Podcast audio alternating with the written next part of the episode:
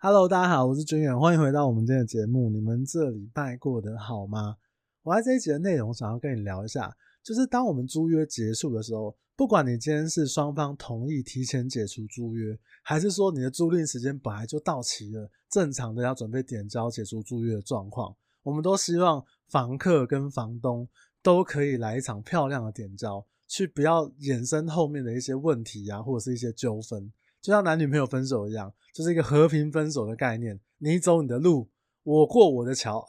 是不是？那对，我会整理了一下我自己之前碰到的一些状况跟纠纷，还有就是我觉得可以提醒你们的一些点跟一些例子。那我相信今天的内容，不管你今天是房客也好，你是房东也好，不管你在租屋市场里面资深也好，资浅也好。甚至是你是从业人员，我认为应该都会有一些帮助，也希望对你有一些帮助。这样会聊这一节内容呢，主要是一个起因，就是我看到最近的一个新闻事件。那这个新闻事件，我快速的跟大家讲一下，就是今年有一个房子，它是一月份的时候租约结束了，那这个房东跟房客就约好说，哎，好，那我们一月底要结束了嘛，那我们就现场点交一下。结果点交完毕之后，这个房东呢一看，哎，你怎么这样子？那我就把你的这个两呃两万六千元的押金直接扣住，我就不还给租客了。那他提出理由是什么？他跟租客讲说，因为租给你的这一年里面，你把我的沙发给用龟裂了，然后现况你有一些垃圾跟流质物品，你也没有清走。然后呢，最可恶的是什么？你竟然把我这个瓦斯上面的厨台，竟然留下了难以抹灭的油渍。当然我这样讲是有点夸张啊，他只有说那个厨。厨房的这个瓦斯厨台上面有油渍，这样。那反正他表达他的立场就是说，哎，你今天这三样东西我很不爽，那我就要把你的押金给扣除。那租客一听到也不乐意了，哎，你今天我好好的东西是交还给你，你这样押金不还我，你什么意思？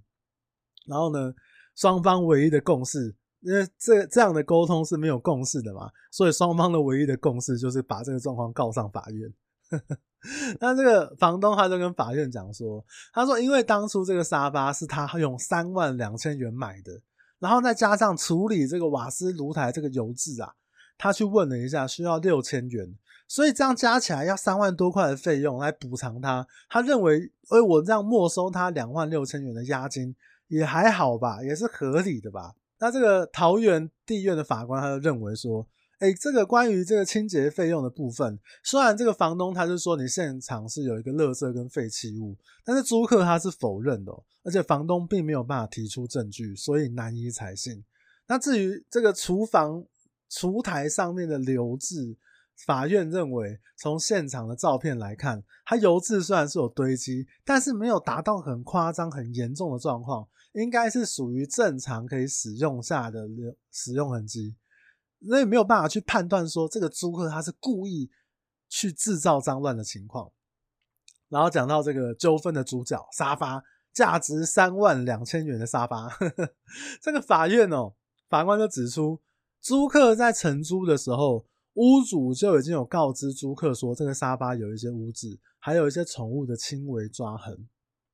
那房东如果认为说是租客在承租期间，造成的毁损的话，房东你应该要去做举证，你要举证说，哎、你这个租客怎么把我这个沙发弄得这样子，对不对？搞破一个洞还是怎么样的？那房东只拿出了沙发完好时跟退租时候的对比照片。我个人解读这个新闻哦。我我认为是房东他拿出可能刚买沙发照下来的照片，跟最后退租的照片。那租客他是有个关键证据的，就是什么？可能他是在这个租约上面，或者是说他在这个赖的对话上面来讲，是有说，哎，这租这个沙发本来就有一些这损坏的一个状况，还有宠物抓的一些情况啊。所以法院考量到说，这个家具经过多任的租客使用，难免会有折旧，并且有一些自然损耗的状况。证据不足，所以无法采信房东的说法。最后裁定啊，这个房东呢，必须要返还租客的两万六千四百块的押金。所以就目前就定案了。那全案是还可以上诉的。那这个新闻哦，你听到你可能会觉得说，干太扯了吧？哎，这个租客跟房东为了两万多块的押金，然后搞了一个大半年，然后闹到这个法院上面来做处理。我都讲了嘛，当这种有这种纠纷的时候啊，双方唯一的共识就是可能希望借助第三方去做处置，啊、不然 A 讲 A 的，B 讲 B 的，这个处理起来会很辛苦。你与其这样的话，那边双方那边比大声，比讲话难听。比讲话逻辑，你真的不如就找一个公正第三方。那一般比较常见的是调解委员会，真的调解不行就直接告上法院。有时候就是为了赌那一口气，你知道？而且有时候碰到一些这个纠纷状况啊，有理你也不见得能够走遍天下。有时候在吵架的时候怎么样？比气场、比大声、比音量的。但是为了这个两万多块的租金去闹到法院上面来做处理。这个状况呢，我觉得并不是很常见。但是我要讲，如果是因为这个租约点交而产生的纠纷，哎，就非常非常多咯。是很多时候这个当下呢没有讲清楚，导致这个屋主也好，还是房客也好，哎，心里有一个结，也不好意思说出口。然后双方点交完回去之后，给你一个回马枪，哎，我回头之后传给这租客，哎，刘先生你好。我看到那个沙发，其实我觉得你真的把它弄，因为当面讲不出口嘛，你当面，然后事后在那边赖，在那边追加，其实这种类似的这样纠纷或者是争吵，就真的还蛮常见的。所以我我自己想要提供一些我自己的经验啊，就是我遇到客户啊，或者是可能客户点交的一些经验，想要提醒你两件事情。第一个的话，你一定要知道，就是租屋哦。我们在那个合约里面，不管是用内政部的那个版本，还是说现在比较新式的版本，其实租屋都会有一个返还的义务，除非特别有约定的状况，不然它的返还义务都是说恢复成这个房子租赁应有的状态，而不是原状。因为房屋都会有自然损耗跟折旧的情况，比如说这个墙壁它可能正常使用痕迹的这个油漆啊。地板正常使用啊，灯具啊、纱窗等等的这些可能会毁损或者是可能会老化的东西，这个东西你只能要求说租客回复到正常可以使用的状况。什么叫做不正常使用的状况？我举个例子，比如我租租给这个呃这个刘先生，刘先生最后点交的时候，哇靠，这个我的这个门板上面有刀痕，哇，我真的遇过，你知道吗？客户的房子，哎、这个真的是有有那种刀切过的痕迹，还是脚把它踹破的痕迹？哎，哎，这不叫做正常。我在门再怎么甩，再怎么关，也不会有刀痕吧？是？那太夸张了吧？你这个就可以去做一些很很明确的举证。哎、这就不是一个正常使用的状况。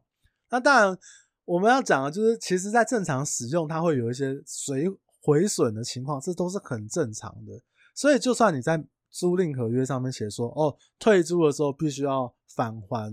原状，或者是返还当初租屋的状况。其实这个状况呢，都还是包含它的正常使用的应有状态。所以有些屋主会提供提出一些比较不理性的，哎，你到时候可能呃油漆要帮我这个粉刷全新，或者是说可能马桶要保持的就是没有使用的状况，除非你们另有约定的情况之下。不然本来就是它会有毁损的，这是非常非常正常。它有一些使用的痕迹、折旧、损耗、自然损耗的情况，都是非常非常正常的事情。这个是租屋的一个很大，大家可能有时候会搞错的一个前提。然后第二个就是，我们正常在做租约终止、在点交的时候，第一个时间上面，我通常都会提醒租客也好、屋主也好，我们尽量在一般住家的状况是这样，尽量还是我们一个月前。去跟这个对方讲说，哎，不好意思，我不租了，或者是我可能要搬家，让双方有一个时间可以做一个缓冲跟准备，这也是一个礼貌啦。毕竟这个租约结束也不是分手，是不是？虽然说我们讲说，哎，他是要像这个男女朋友和平分手一样，哎，可是这个你总是礼貌上面还是要给对方一个缓冲吧。哎，你分手是怎样？分手是那个你发现，干这男的偷吃，妈的，我要跟他离婚，我要跟他分手。或者是这女的怎么样？给我戴绿帽？不是嘛？那租约它是一个制式合约，合约上面都会写说，至少是要提前多久，然后来跟对方讲。而且呢，双方有一个时间去做准备呢。我认为，不管是租客也好，还是房东也好，都有一些准备的一些事项要做。那点交的时候呢，我会说，请双方本人都到房屋现场。并且可以在书面下面写下一些点交的事项。那你可能问我说：“哎，点交的话，双方都要到场，为什么还要到场？我可以理解，为什么还要写下什么什么约定啊，干嘛的？其实我跟你讲，照我刚刚讲这个新闻这个例子嘛，现在就 Google 得到，就是很怕屋主啊，通常是很怕屋主啊，因为屋主是握有押金的这一方，很怕屋主这一端呢、啊、来搞一个追加。对不对？就是哎，回我在当面碰面的时候，我不好意思说。回头之后，哎，本来讲好我明天去这个银行把钱转给你，结果呢，哎，想一想，越想越气。哎，马桶怎么给我做成这个样子？对不对？瓦斯炉台怎么会有油渍？怎么我下厨三十年都没有油渍？你怎么租个一年就有油渍的？每个人习惯不一样嘛，是不是？所以有时候怕屋主一些。追加的一些情绪啊，或者一些事情，然后或者是说他可能当下真的是不好意思说，不好意思那边给你翻脸，然后用赖啊，就是不用面对面的时候，压力比较轻的时候，就跟你说，哎、我觉得怎样怎样。所以我觉得在双方书面写下点交的一些协议，就是一个相对来讲比较保障租客，但屋主这边也是有一些保障，我等下后面会讲。是，那想到这个追加，其实就。就想到一个想到一个白色案例，就是什么？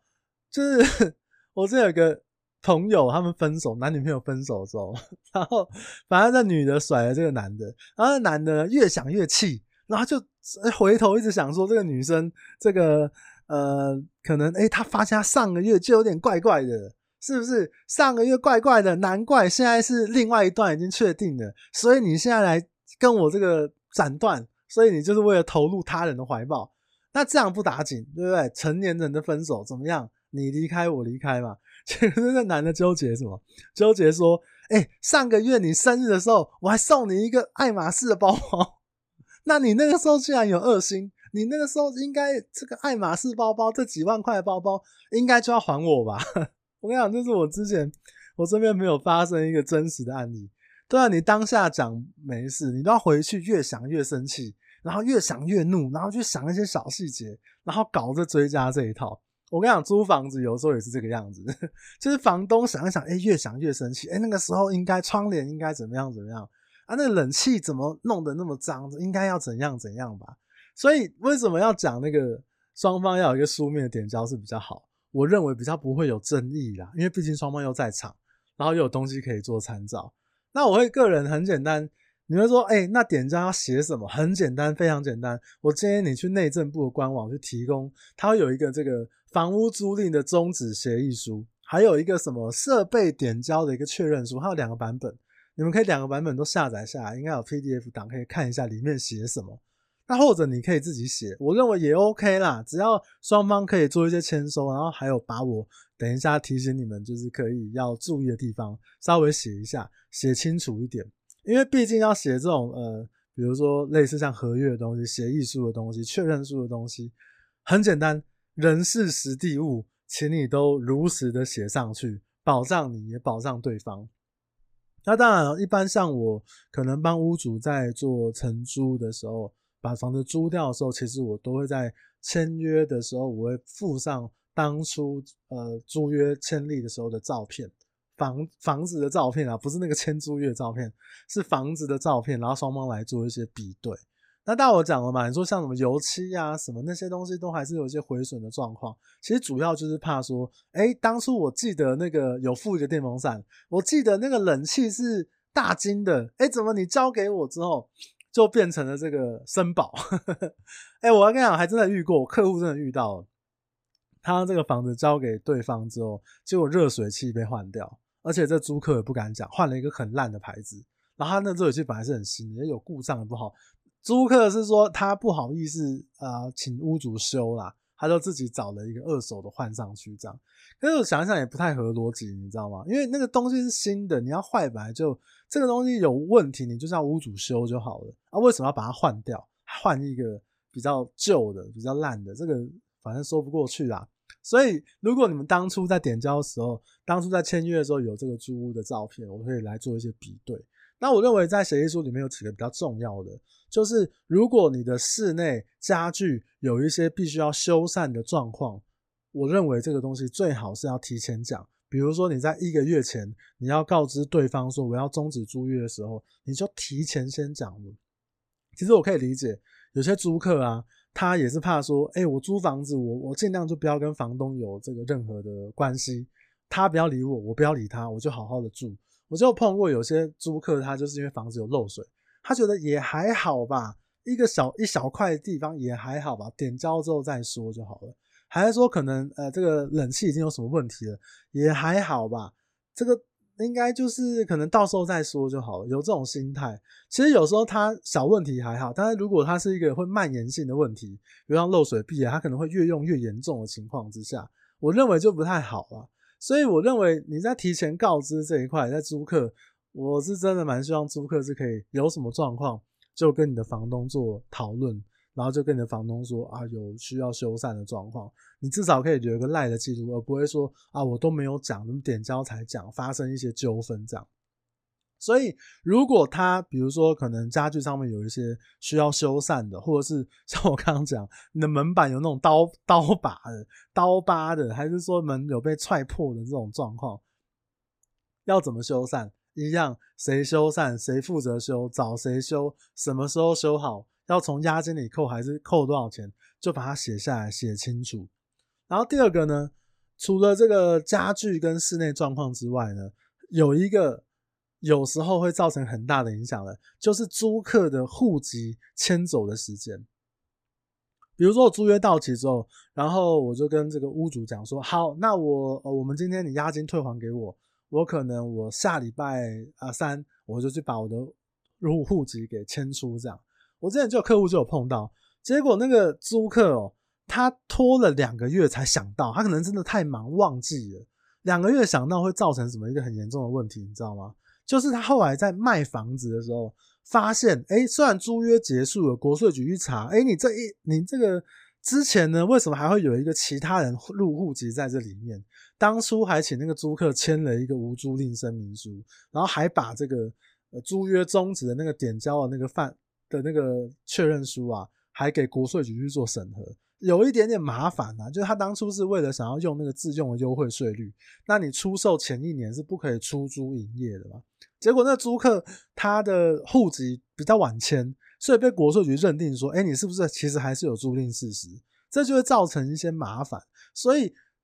租客户籍迁走的时间，也可以在这个确认书上面都先写好。甚至如果你是屋主的话，我会建议你可以提醒租客，反正你已经确定要搬走，确定的搬走时间也有，可能也找到地方了，那你就先把你的户籍先迁走，避免说后面的一些麻烦。当然，屋主就算是这个他是事后迁走的，还是要做一些确认去做检查的动作。我觉得这是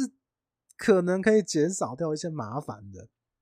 第三个呢，点交的时候还要写什么？就是双方的水电瓦斯管理费。我会建议双方去做结清，呃，比较好的做法是什么？就是像水电瓦斯，你直接抄表去当地的这个水电公司啊，就是比如说这个台电啊、台水啊、瓦斯公司啊、天然气公司啊，直接抄表去做结清。我认为双方是比较不会有争议的。我之前就有客户也有碰过，他最后一期那个房客就说啊，这个我这个那个。的那个台电的那个单子其实刚到，我我已经缴了，就后来发现根本没缴，还四千多块，哎，四千多块，那屋主气到一一直念呢，这件事情他跟我碰面，我记得两年之后他还在讲，哎，当初那个四千多块太夸张了，他都不缴，然后结果退租之后押金还他，直接人间消失，呵呵，是不是？所以最好怎么样结清，而且你有这个单据，你就知道记得自己要结清。所以水电瓦斯这些管理费啊，缴到什么时候都有一个单据去写下来，甚至是收据，我认为是比较好的一个状况。然后再来呢，还有什么钥匙？钥匙的点交，我认为也蛮重要的。比如说屋主，呃，我当初给你是几副钥匙，你还我就是几副钥匙。而且通常我会习惯就是会请屋主签收，哎，我今天收到你几副钥匙，然后跟当初交给你的时候是一样的。那这个会省舍去一个呃纠纷点，就是说，如果今天退租之后，假设房子里面出现了什么状况，我租客也比较可以保障自己，就是我钥匙已经交还给你，你不要怀疑我说是我进去你的房子又又怎样又怎样又怎样。钥匙其实常常都是会比较容易忘记的，所以钥匙的点交跟签收，我认为有在书面上面写清楚是比较好的。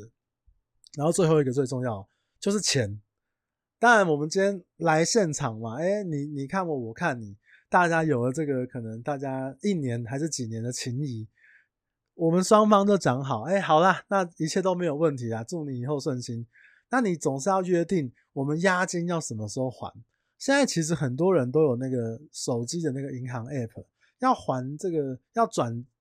押金都非常非常容易。可有些屋主他是长辈。他不会用这个银行的 app，他也不喜欢用这个，他就是想要明天到这个银行去转账，或者是他就是想要用这个汇款的方式啊。那所以其实如果当下没有办法结清押金的情况之下，我会建议双方就是我们直接讲好，哎，我们在几月几号之前将押金汇到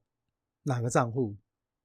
这其实代表一件事情是什么？就是。代表我们在租约点交的时候，双方都没有其他的意见。我就是，哎、我确认没有问题了，所以我同意把你这两个月押金三万、五万、十万也好，我就是转到你的，这是一个认定嘛，就是你确定屋房屋况是没有问题的，就不怕我刚刚讲什么，就是哎、回去想一想之后，我又追加，哎、可是你都已经签名，你刚刚当下都已经确认，我认为是比较没有问题的。所以其实我们刚刚讲的。在这个租赁契约终止的这个协议书里面，包含像室内的状况啊、家具啊、这个室内状况啊，或者是说租呃我们租客的这个户籍迁走的时间啊，双方的水电瓦斯管理费还有钥匙，然后押金要怎么归还，那有没有其他的协议？如果双方都可以签收签名，然后来做一个确认的话，我认为是可以挡掉一些麻烦事啊。那我想要再次的这个推荐，内政部它是有提供它的房屋租赁终止契约的协议书，还有房屋设备点交的这个确认书，其实我认为都蛮好用的。而且通常我会建议，真的你用内政部的版本有两个好处，第一个就是我如果拿一张纸去，哎、屋主一看是你写的，哎、你写那什么东西我也要加，屋主认为你写的，那我我也认为我要保护我的这个状况。每一个人你写一条，我写一条，有时候那个合约就变得很奇怪，然后意见不合，或者是说有一人比较强势，他就要加注一些不平等的事项。我认为这样是比较不好。那第二个就是，尤其是针对一些比较年轻人的租客，有时候你你要点交的时候，这些年轻的租客啊都是很被动的。然后因为可能屋主的这个年纪比你大啊，或者是辈分比你大啊，或者你认为他是屋主啊。你不好意思去提出一些你的想法或者是要求，所以我认为这种比较年轻人的租客，你就直接上网印这个内政部版本，就直接跟你的屋主讲说，这个东西是内政部他提供的，我们可不可以照着上面的这个东西，我们来做勾选，然后双方这边来做一些确认。我认为你拿出来会比较好讲，就像我刚刚讲的嘛，我今天写了一个这个啊，你可能把我刚刚讲的这个东西都写下来，他希望双方确认之后签名，屋主也会质疑你啊。干，你听这个一个乐色 podcast 频道，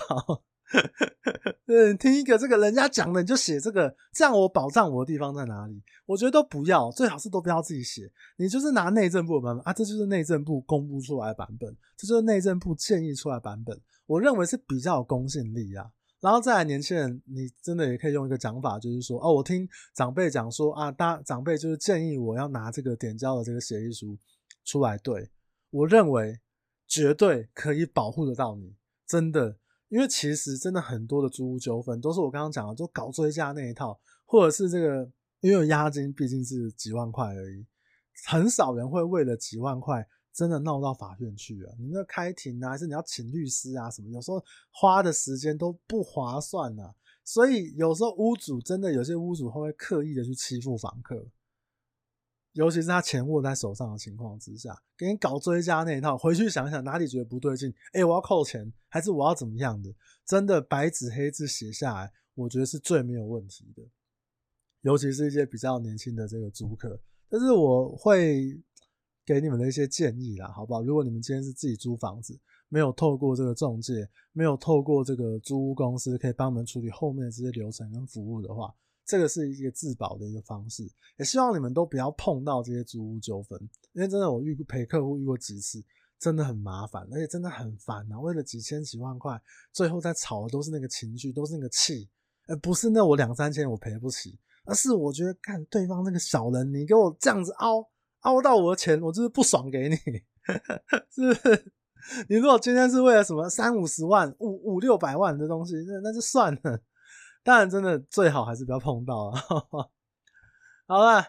以上这节内容呢，就让你做一些参考。当然，关于这租屋的问题的部分，如果你有想到什么样合适的朋友，你也希望你可以帮我推荐给他来听一下这个节目。那如果你觉得，哎、欸，黄俊远这一集真的讲得太棒太赞了，那也请你帮我在这个点赞啊，或者给我一个五星好评，作为一个小小的鼓励啦，好不好？那你也可以来粉专 IG 跟我留言，或者是跟我互动聊天，我都会非常非常开心。那我们今天就简单聊到这边，那希望你们这礼拜也是很开心的，好不好？